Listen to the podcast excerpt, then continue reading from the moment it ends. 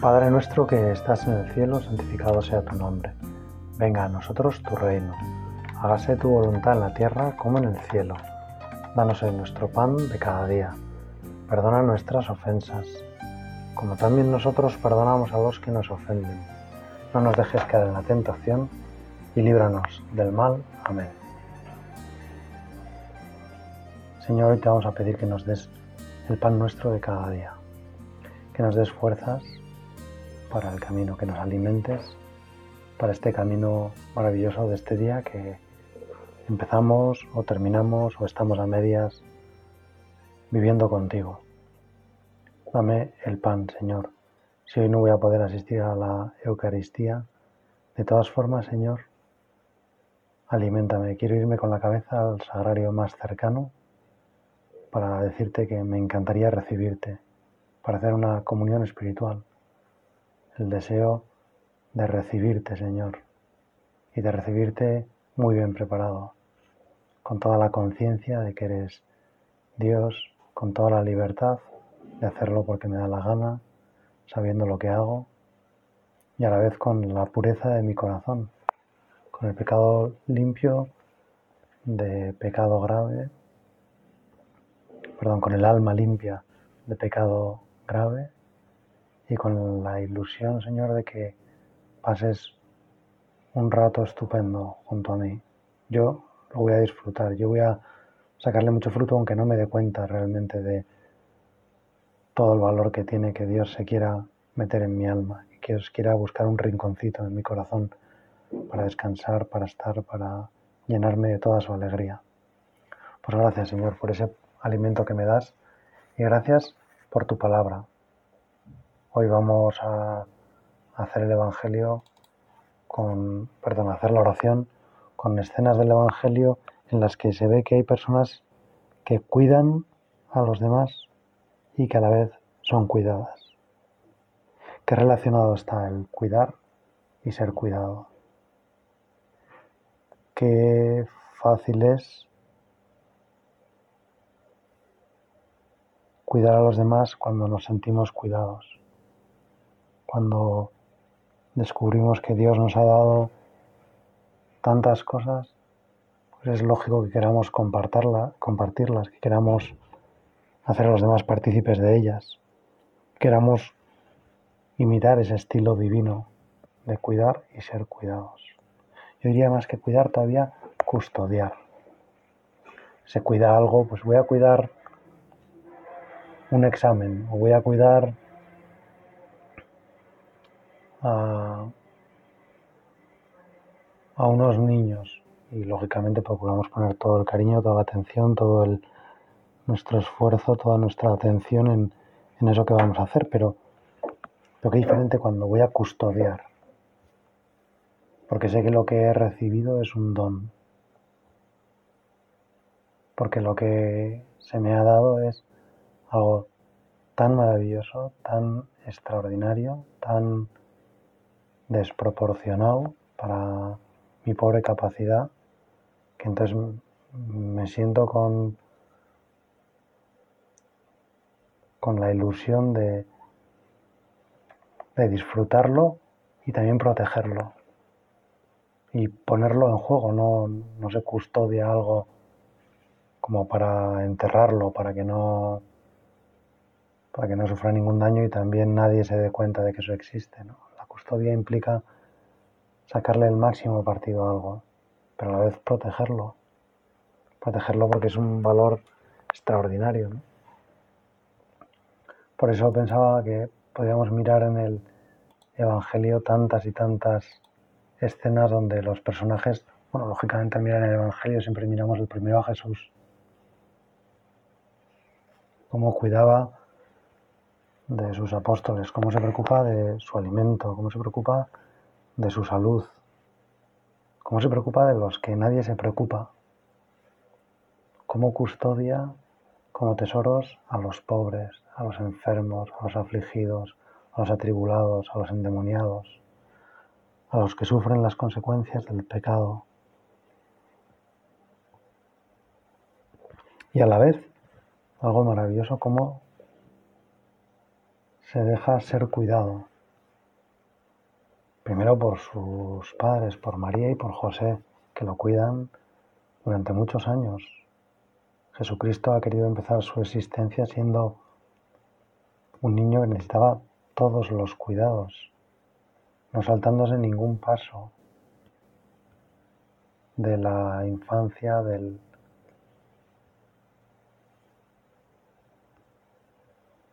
luego también por sus demás parientes, seguro que por sus amigos, por las madres de sus amigos. Cuidarían a Jesús con mucho cariño porque pues, era un amigo estupendo para sus hijos y, y por lo tanto sabían que era un tesoro. Y luego por sus apóstoles, por las mujeres que los acompañan, por tantas y tantas personas, por sus amigos, por Marta, María y Lázaro. El Señor no deja de, de cuidar a los demás, pero también se deja cuidar continuamente. Se deja pues, cuidar por Nicodemo y por José de Arimatea. Se deja cuidar por Simón de Cirene. Se deja cuidar por Verónica.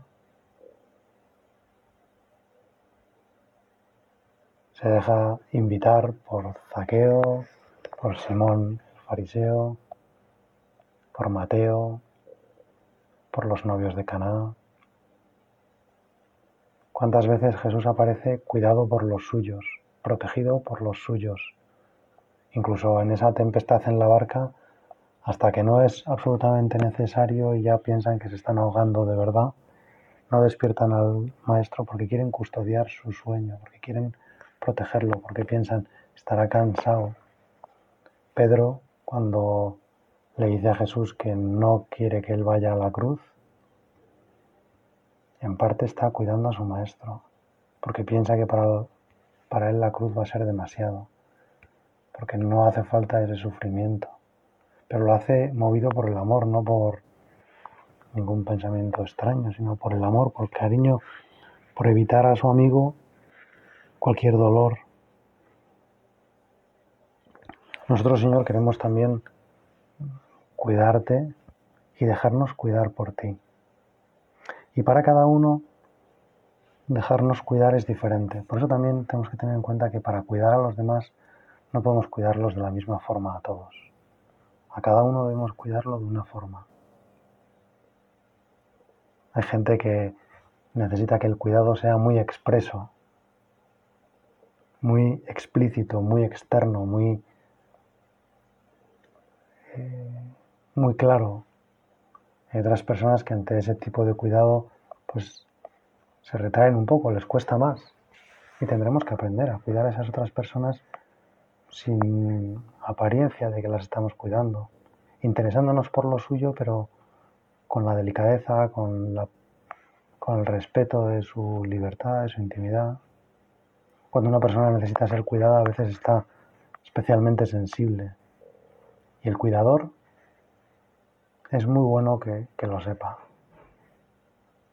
Quien va a cuidar a otra persona, es muy bueno que sepa bien claro que no se trata de hacer el algo, sino que se trata de atender a una necesidad del otro. Por eso el que cuida tiene que pedir mucha ayuda a Dios. No, no es fácil cuidar a los demás, ni mucho menos. No, no es fácil acertar con cada uno. No es fácil mm, saber detectar cuál es la forma ideal para cuidar a, a cada uno. Y por eso saber pedir ayuda también cuando somos nosotros los que tenemos que ser cuidados, saber eh, darle, dar pistas a los demás. Qué gozada que, podamos ser eh, un don para los demás, que el hecho de que nos cuiden les haga también bien a ellos, pero qué gozada que cuidarnos sea fácil qué gozada que Dios nos ayude a hacer fácil el que los demás nos quieran. Qué gozada que a, cualquiera de nosotros sea muy fácil cuidarnos.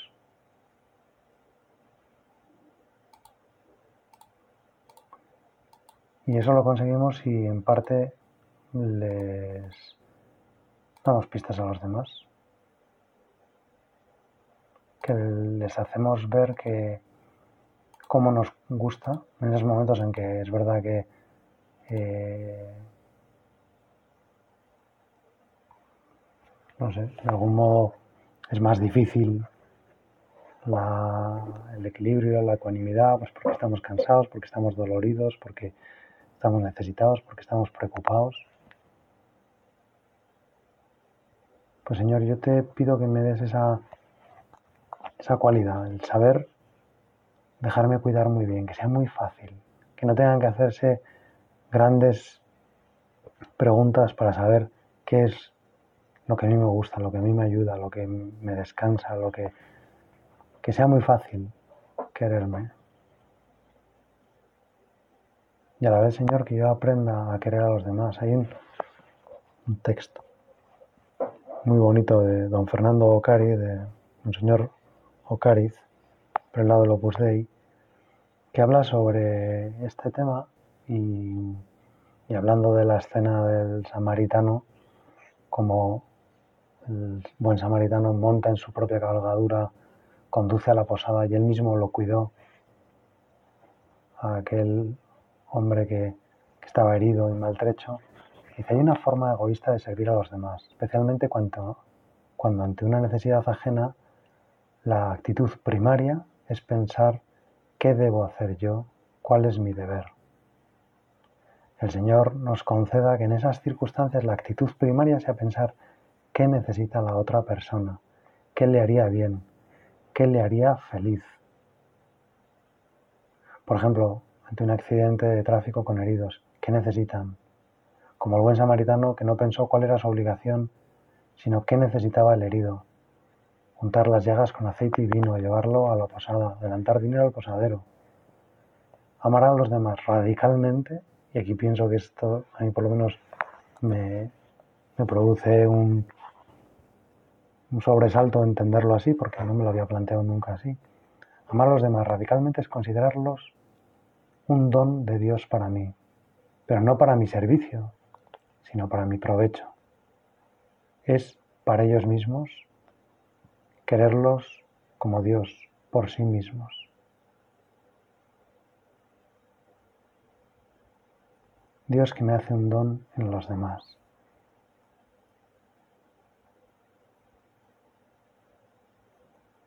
Señor, ayúdame a querer a los demás como tú los quieres, por sí mismos, a no quererlos para mí, no quererlos para mi servicio, ni para mi provecho. Perdón, he leído antes mal, dicho sino para mi provecho, sino ni para mi provecho. Quiero quererlos por ellos mismos, como tú los quieres. Quiero cuidarlos como tú los cuidas. Y quiero dejarme cuidar como tú te dejabas cuidar. Seguro que era muy fácil saber qué comida era la que le gustaba al Señor. Seguro que era muy fácil saber qué canciones le gustaban al Señor. Seguro que era muy fácil saber qué prefería el Señor, si estar sentado a la sombra o caminar un rato al caer la tarde. Seguro que era fácil saber qué historias le, gustaba oír al Señor. Y todo eso lo sabían sus amigos, porque el Señor era fácil de cuidar. Porque al Señor se le cuidaba con facilidad, porque el Señor se dejaba cuidar, porque el Señor no ponía reparos. No era Él el que quería todo el rato estar cuidando a los demás. Pero cada uno, repito, tenemos nuestra forma de ser cuidados. Y por eso, repasando pues tantas escenas del Evangelio tan maravillosas donde se habla del cuidado, esa actitud que es tan, tan fundamental en la vida cristiana. Cuidar, cuidar de la creación, cuidar, cuidarnos a nosotros mismos, cuidar nuestra relación con Dios, cuidar pues, también nuestra propia intimidad, nuestra propia salud, es importantísimo, para poder cuidar la de los demás, para no malgastar ese talento que Dios nos ha dado, que es nuestra salud y los años de vida que Dios quiera regalarnos para que hagamos muchos servicios a mucha gente en la tierra. Por eso nada nos debe resultar indiferente. Ninguna necesidad de los demás puede terminar sin un acto nuestro de cuidado. A veces lo más que podremos ofrecer a esas personas a las que queremos cuidar es, es nuestra oración, porque no tendremos al alcance nada más.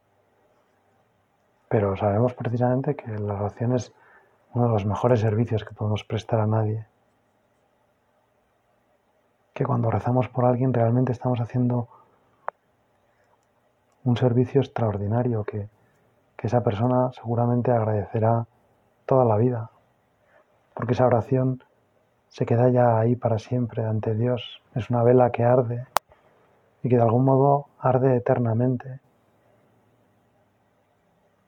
porque así como los actos malos Dios al perdonarnos los, los olvida, los actos buenos no solo no se olvidan, sino que siguen produciendo frutos. Es una inversión, es una oración que está ahí produciendo fruto, es algo que ha quedado marcado y grabado a fuego en los oídos del Señor, que siempre escucha nuestras súplicas. Se podría decir de algún modo que también una forma de cuidar y de llegar a todo el mundo es cuidarlos con nuestra oración cuidar a los que sufren en países donde nunca iremos por una catástrofe natural, por una situación política compleja, por unas dificultades que atraviesan. Los cristianos no tenemos límite, no ponemos barreras a, a nuestra posible acción porque como no actuamos por nosotros, porque no somos nosotros los que hacemos las cosas, sino que es Cristo, nosotros actuamos de interlocutor. Nosotros le decimos con tanta ilusión a, Dios en nuestra oración esas palabras de San Juan Bautista, yo no soy el Mesías. Y por tanto yo no tengo que llegar a donde yo no puedo llegar. El que llega es Cristo, yo soy el que prepara el camino del Señor. Yo soy el que le permite a Dios entrar en el mundo porque le pido por las cosas, porque las pongo en sus manos, porque se las entrego, porque le entrego la vida de las personas que quiero, porque le digo, Señor, son tuyos, tú verás lo que haces, tú verás cómo los cuidas, tú verás cómo nos ayudas a llegar hasta el último rincón de la tierra, tú verás, Señor, qué haces con tus hijos, con todas esas almas que te están esperando, que necesitan que alguien les hable de ti. Y entonces al regalárselas al Señor, el Señor hace de las suyas. El Señor, que sí que sabe perfectamente cómo ayudar a cada alma, que sabe lo que cada alma del mundo, tú, yo, y los otros siete mil millones de personas que hay en el mundo, Dios sabe perfectamente lo que necesitan ahora.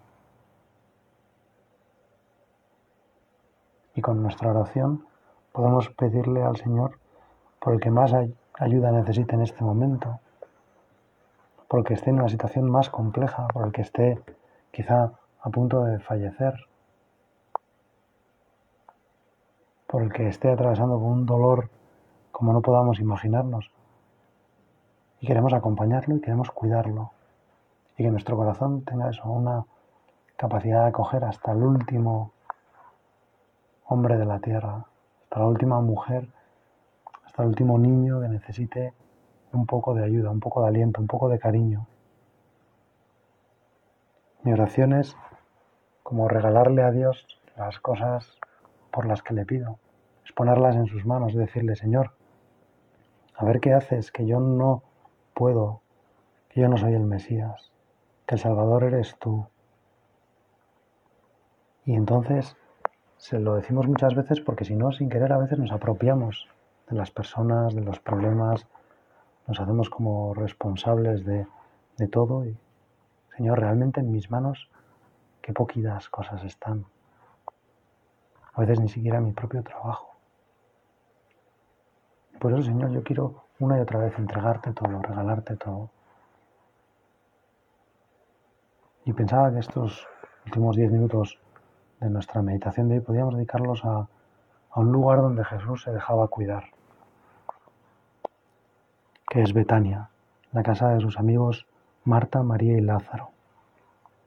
Y pensaba en cómo tanto Marta como María como Lázaro están cuidando a Jesús, pero cada uno lo hace de una forma diferente.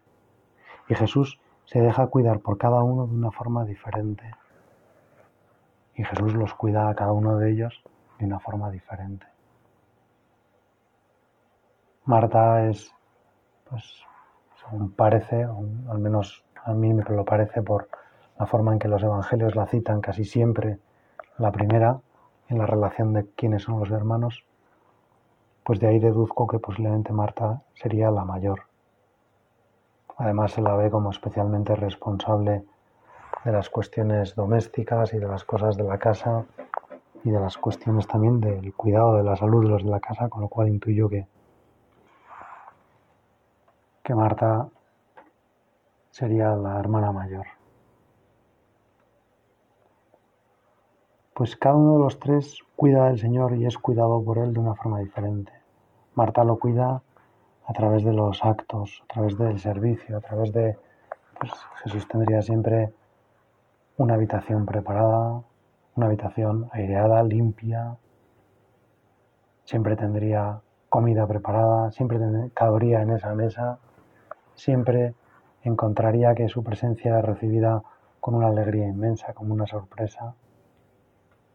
Ahora podemos avisar cuando vamos, pero en aquella época no era fácil, si no fuera por una causa muy concreta y muy determinada, pues avisar, oye, que voy a pasar. Por eso también la hospitalidad era muy importante en aquellos momentos, porque todo el mundo estaba como acostumbrado a recibir sin previo aviso una visita. Y de preparar unos platos más, e incluso sacar otra comida.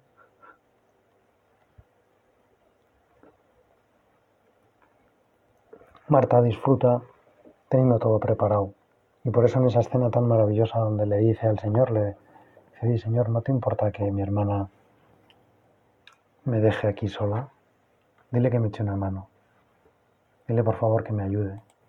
Dile que la necesito. Y el Señor le, le hace ver que, que no que no necesita la ayuda de su hermana, porque en realidad ella puede hacerlo todo sola.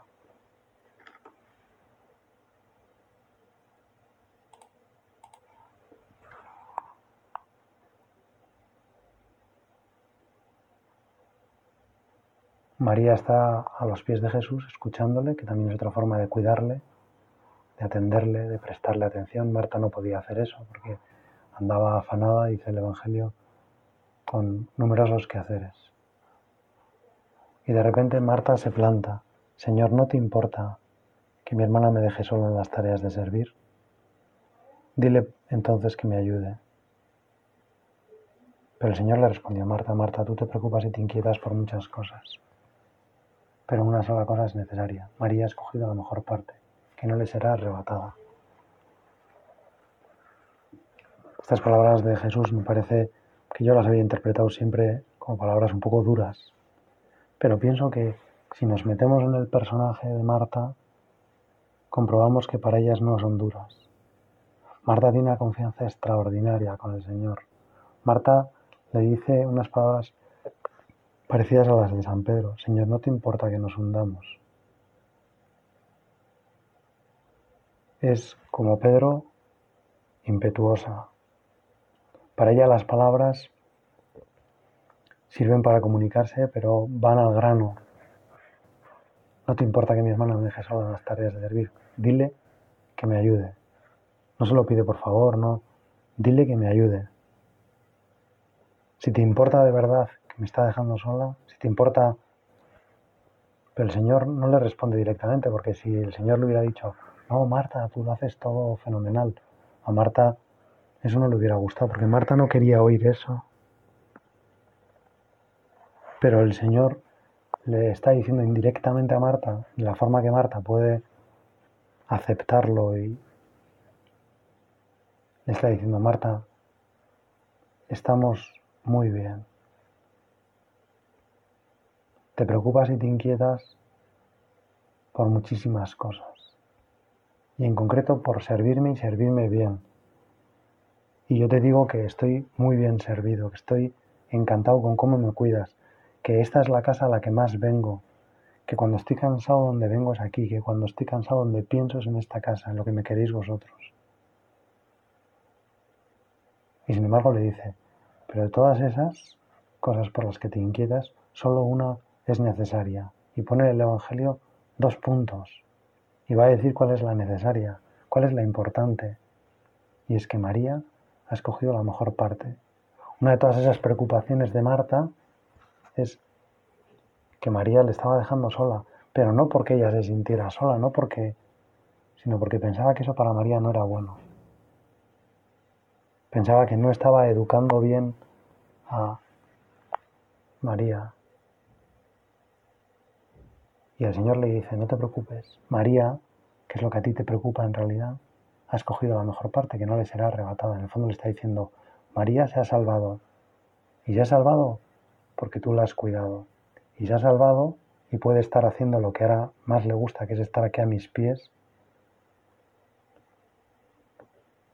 Se ha salvado porque tú en parte la cuidas. Y María puede estar a mis pies porque tú estás sirviendo.